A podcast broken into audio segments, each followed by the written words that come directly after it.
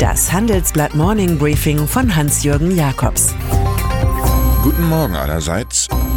Heute ist Mittwoch, der 27. März. Und das sind heute unsere Themen. Die neue atypische Frauenfrage. EU balanciert mit China. Brandenburgs Genosse Münchhausen. Angesichts einer aktuellen Arbeitsmarktstatistik fühlt man sich an Yoko Onos Zeile The woman is the nigger of the world erinnert. Tatsächlich sind unter den 7,7 Millionen atypisch Beschäftigten, das heißt maximal 20 Wochenstunden, Minijobber, Zeitarbeiter oder befristet Beschäftigte, in Deutschland derzeit 68,8 Prozent Frauen, wie das Handelsblatt ausführt. Die Zahl der Vollzeit arbeitenden Frauen ist zwischen 1997 und 2017 sogar um 5,3 Prozent gesunken. Um das Woman is the Nigger of the World Bild abzurunden, die Bundesregierung teilt auf Anfrage einer linken Parlamentarierin mit, dass Ende 2017 Männer im Mittel 3.372 Euro brutto im Monat verdient haben. Das übersteigt die Einkünfte der Frauen um erstaunliche 452 Euro. Equal Pay ist derzeit eine Heißluftnummer, die gut klingt.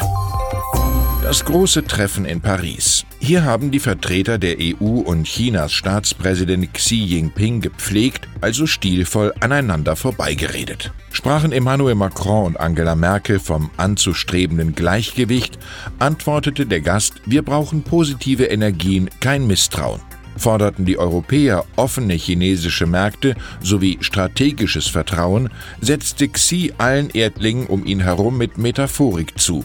Vom Eiffelturm hat man den besten Blick über Paris, auch wir müssen an Höhe gewinnen, um unsere Beziehungen voranzubringen. Die europäische Souveränität macht Fortschritte, resümiert Thomas Hanke in unserer Titelstory. Als gute Nachricht aus Straßburg werden viele Deutsche das Ende der Zeitumstellung betrachten. Vielen war es zu mühsam, so wie am kommenden Wochenende zu rätseln, ob jetzt die Uhr wieder eine Stunde vor oder zurückgestellt wird. Für den Sommer eine Stunde vor.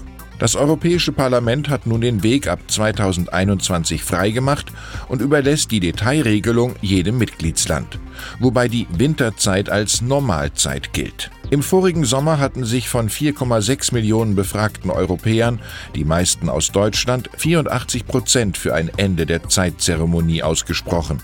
Vielleicht kennen Sie Peter Ustinows Spruch nicht. Jetzt sind die guten alten Zeiten, nach denen wir uns in zehn Jahren zurücksehen. Es ist ein Putsch per Fernsehansprache. In Algerien kündigte Armeechef Ahmed Gaid Salah vor laufender Kamera an, den 82-jährigen Präsidenten Abdelaziz Bouteflika mit Verweis auf die Verfassung wegen schwerer und dauerhafter Krankheit für amtsunfähig erklären zu lassen.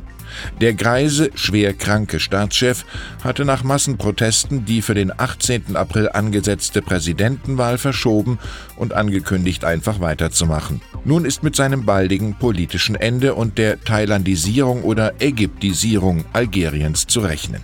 Salah gibt den klaren Hinweis, seine Armee sei Garant und Hüter der nationalen Unabhängigkeit.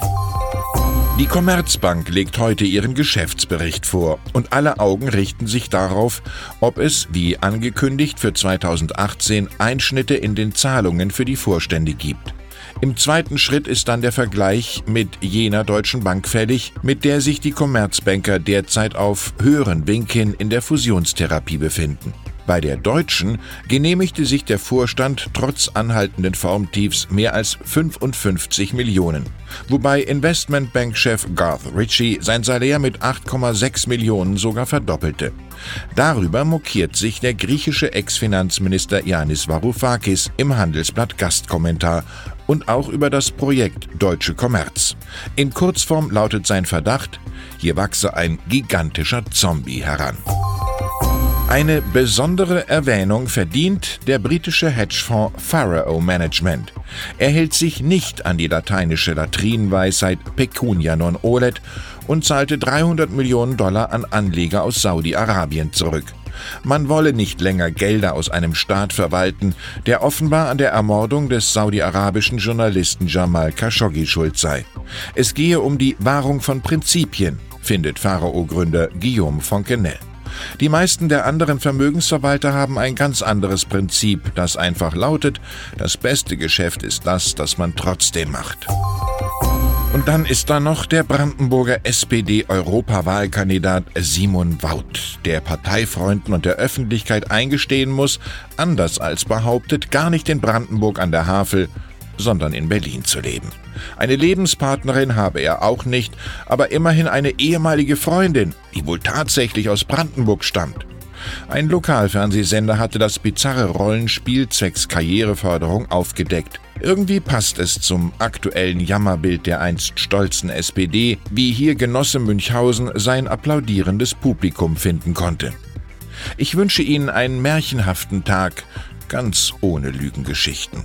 Es grüßt Sie herzlich Hans-Jürgen Jakobs.